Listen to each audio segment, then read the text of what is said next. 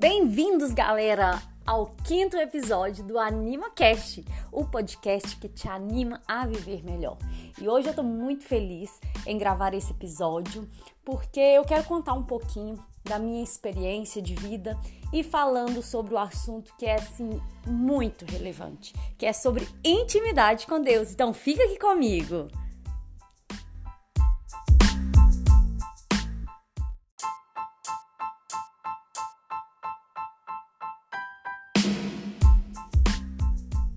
Então, galera, vamos lá a esse episódio que para mim é um dos mais importantes que eu já falei até hoje, mas tenho certeza que vão vir outros. Essa intimidade com Deus, muitas das vezes a gente não sabe o que que significa. Mas hoje, sabadão, dia 26 de junho de 2021, sempre eu gravo nos sábados, daí já solto o episódio no mesmo dia. Eu fiquei pensando, meu Deus, o que é que eu vou falar hoje? E realmente eu não sabia do que, que eu ia falar mas assim, eu faço minha oração, eu tenho o costume de ouvir outros podcasts e algo me chamou muita atenção, que veio isso na minha cabeça. Vou falar sobre a intimidade com Deus. Quando a gente tem essa intimidade, a gente vai percebendo tudo que acontece na nossa vida, a gente vai tendo esse autoconhecimento, interligando as coisas lá do nosso passado. E é isso que eu vou contar para vocês. Quando eu tinha mais ou menos uns 4 anos, foi a primeira vez que eu subi, né, em um lugar assim mais alto, um palco, e para participar de um teatro. E detalhe, não foi aqui em Lago da Prata, Minas Gerais, onde eu moro, mas foi na cidade de Goianésia, no estado de Goiás.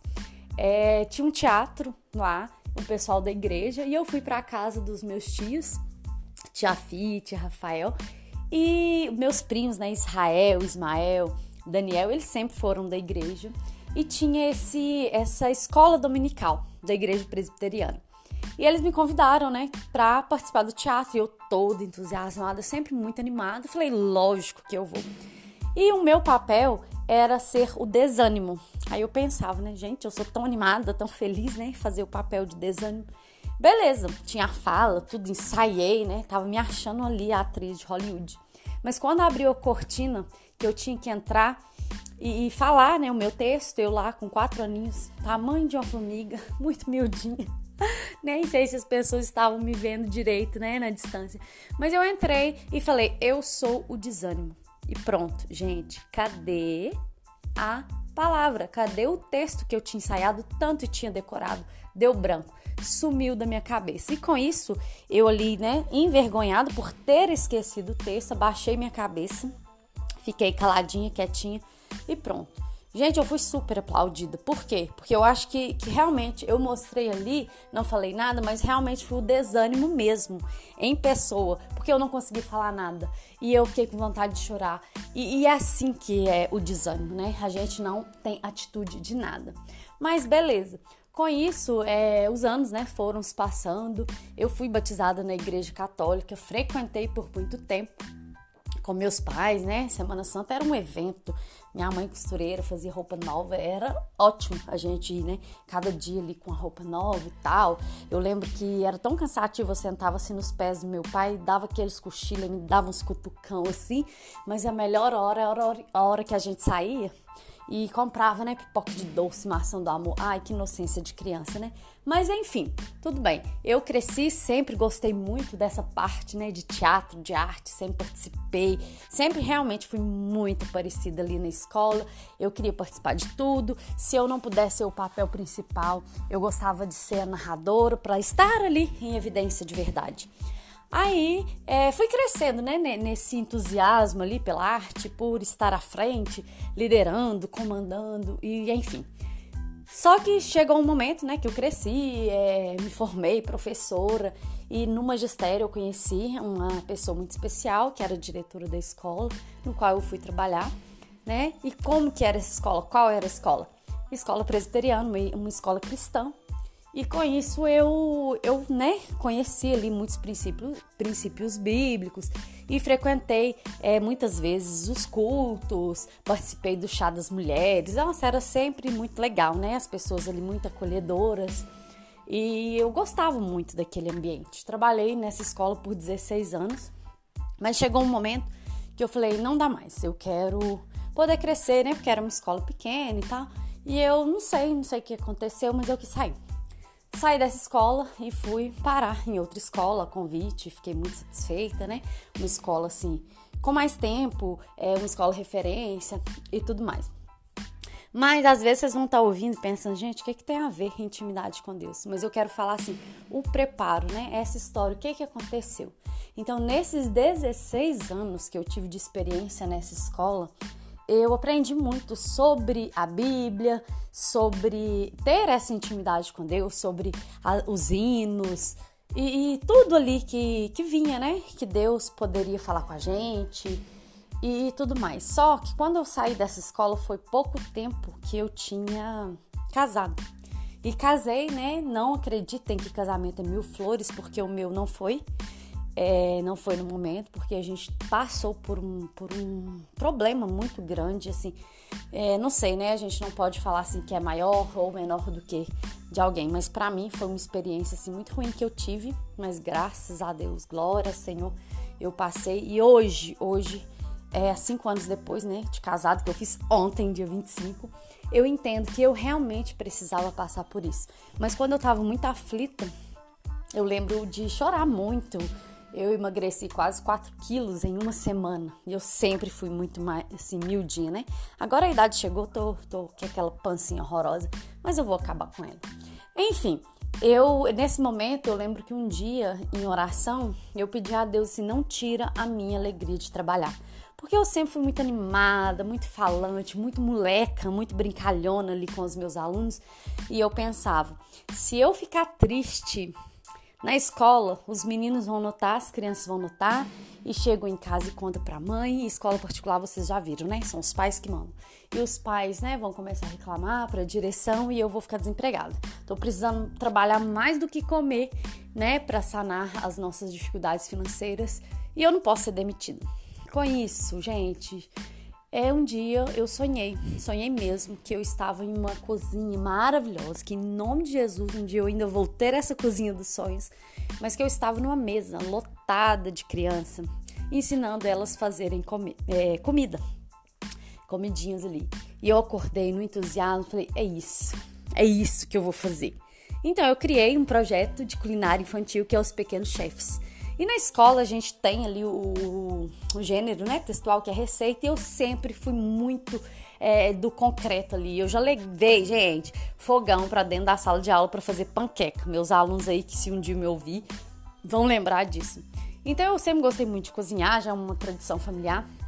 E eu levava o fogão, né, pra sala e adorava fazer as comidinhas ali para as crianças. E eu falei, gente, é que os meninos sempre gostavam, vou falar com as mães sobre esse projeto e vou desenvolver. E isso foi um sinal de Deus.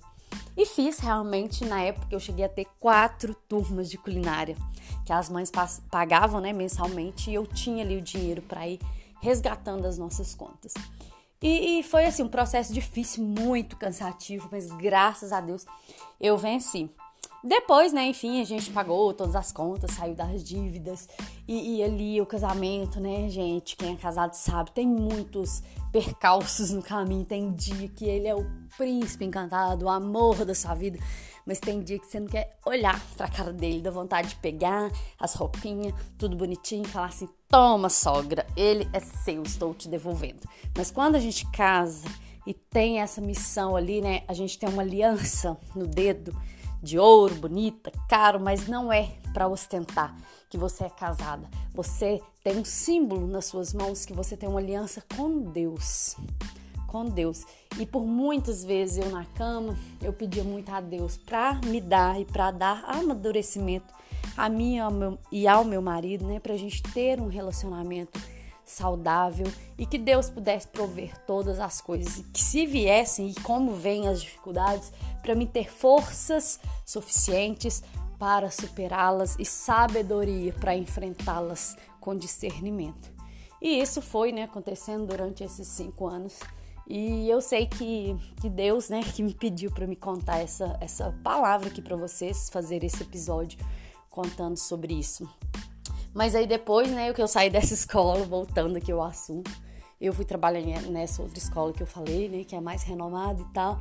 E eu percebo, gente, hoje, né, hoje, é, que, que Deus fez comigo? Deus me preparou durante 16 anos para me ter essa essência com Ele, para me descobrir a minha essência. Me deu esse problema, não me deu, né? Que Deus não dá problema, mas nós seres humanos erramos, fazemos coisas que, que Deus não gostaria que a gente fizesse, mas como a gente é ser humano, a gente erra, a gente peca. Mas Ele permitiu todo o sofrimento que eu passei para ele me mostrar que eu tenho força, que eu sou uma pessoa resiliente e que eu iria passar por tudo isso e depois seria um testemunho para a honra e glória dele. E com isso, é, eu né, fui parar nessa outra escola que não é uma escola cristã, mas é uma escola maravilhosa e que eu conheci muitas pessoas boas. Então, assim, ele me preparou, depois me colocou num lugar maior para que eu pudesse aumentar as minhas conexões, para me conhecer outras pessoas que poderiam me alavancar em outra área. E, e com isso eu sempre fui assim, é, sempre acreditando muito que Deus estava falando comigo. E ele sempre foi me dando sinais e eu fui aumentando a minha fé, fui, fui fortalecendo mesmo, em nome de Jesus. E nessa escola eu conheci uma professora, que eu vou falar o nome dela, que é a Ju, a Juliana Cota, minha amiga. E um dia a gente conversando sobre as minhas experiências, tá? ela falou, Elisete, vamos na igreja? E eu fui na igreja dela, que é o Shaddai. Gente, eu lembro que eu chorei horrores no culto, eu não conseguia parar de chorar. Parece que, que eu tinha assim, um balde de água no, nos meus olhos e que eles estavam furados de tanto que eu chorei. E ali foi a primeira vez de verdade que eu realmente senti a presença viva do Senhor dentro de mim. E a partir desse dia, gente, eu realmente fui transformada. Eu, eu sinto a presença de Deus em mim e eu não consigo guardar isso só para mim. Eu sinto a necessidade de falar, de apoiar as pessoas, de incentivar. E assim, problemas sempre vão existir, né? Deus disse que eles existiriam, mas pra gente ser forte e corajoso, né? Que com a ajuda dele, a gente, com a fé nele, com a esperança nele, a gente iria conseguir passar por tudo isso. Então hoje eu percebo que eu precisei passar por todo esse processo para chegar onde eu estou. É o fim, não eu percebo que eu estou só começando é, na vida, assim, perante a Deus. E o quanto eu já fui transformada e o quanto eu sei que Ele vai me abençoar. E eu tenho muito caminho pela frente, eu vou passar por muitas coisas boas, ruins, mas que sempre eu vou estar honrando e glorificando a vida dele, né? Que salvou para no, ó, que morreu, desculpa, que morreu para nos salvar. E a gente não pode esquecer disso. Então, quando a gente percebe essa intimidade com Deus, é, a gente tem essa intimidade com Deus, a gente fica mais leve. A gente entende que tudo, tudo é com a permissão de Deus. E, e, às vezes a gente tem aqueles momentos que a gente passa, ai meu Deus, eu não mereço. Merecemos sim. Nós somos pecadores, nós erramos. E tudo está no controle de Deus. Então, ao invés da gente desesperar, ficar pirado, achando que Deus esqueceu da gente, que a gente não merece, se colocando no papel de vítima, de coitado, é para a gente fortalecer a nossa fé e parar de questionar. Deus, por que está acontecendo isso? Mas a gente perceber é, que Deus está permitindo e a gente mudar essa pergunta, né? A gente falar assim: o que eu tenho que aprender com isso?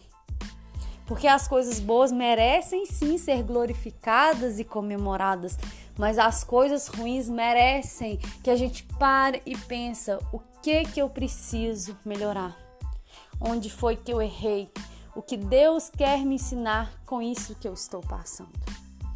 Então, é, é essa intimidade que a gente precisa ter com Deus, essa conexão não vai de um dia para o outro as nossas orações que a gente faz ali, que não é, não depende do tempo, da roupa que você tá, como que tá a sua posição corporal, mas é assim, é da alma, do seu coração. Que tem que brotar essa oração com, com perseverança, com esperança e com fé, que Deus sonda os nossos corações. E a gente, é, para ter essa intimidade, como que a gente vai construir? A fé vem pelo ouvir. Então é a gente filtrar mesmo na nossa vida o que que a gente está ouvindo. O que que a gente está dando atenção? Quais são as pessoas que a gente dá tanta moral assim? Será que elas realmente estão falando coisas que vão nos. É, que vão nos. Como que eu falo? Nos engrandecer? Vai agregar alguma coisa de fato de valor ou não? Quais são os tipos de música que a gente coloca na nossa casa? Gente, eu faço é, pós-graduação em PNL, tudo a gente ouve, o nosso cérebro capta e com isso geram as nossas emoções, que geram as nossas atitudes. Então a gente tem que prestar muita atenção. É o tal do orai e vigiar. E vamos vigiar o que que tá é, chegando em nossos ouvidos, chegando em nossa mente, que vão gerar as nossas emoções, qual tipo de emoção que eu quero sentir e o que que essas emoções vão fazer comigo, o que que eu vou agir a partir delas. Então a gente tem que perceber isso. Então, finalizando aqui é um pouco, né, resumidão da minha história com essa intimidade com Deus, eu deixo um recado aqui para vocês. Tenham fé. Tenham fé em Deus e tenham intimidade com ele. Ouçam louvores, ouçam orações, converse com pessoas que já passaram por tudo que você passou, mas que venceram né? É, acredita mesmo que Deus está no controle de todas as coisas. Ele é o Deus do impossível, mas o possível é nosso. Nós devemos cumprir as coisas que nós precisamos fazer. É de nossa responsabilidade é, ter atitude para melhorar a nossa vida, mas que o impossível é de Deus. Vamos fazer a nossa parte, porque a nossa parte Deus não faz por nós, Ele faz a dele, que a gente nem pode imaginar o que que Ele pode fazer nas nossas vidas, que são coisas maravilhosas. Mas vamos fortalecer, vamos ler a Bíblia, vamos orar. Não significa ficar colado dentro de uma igreja. A gente precisa sim seguir uma igreja, ter um norte. Hoje, com essa pandemia, eu percebo que a minha conexão com Deus aumentou muito mais.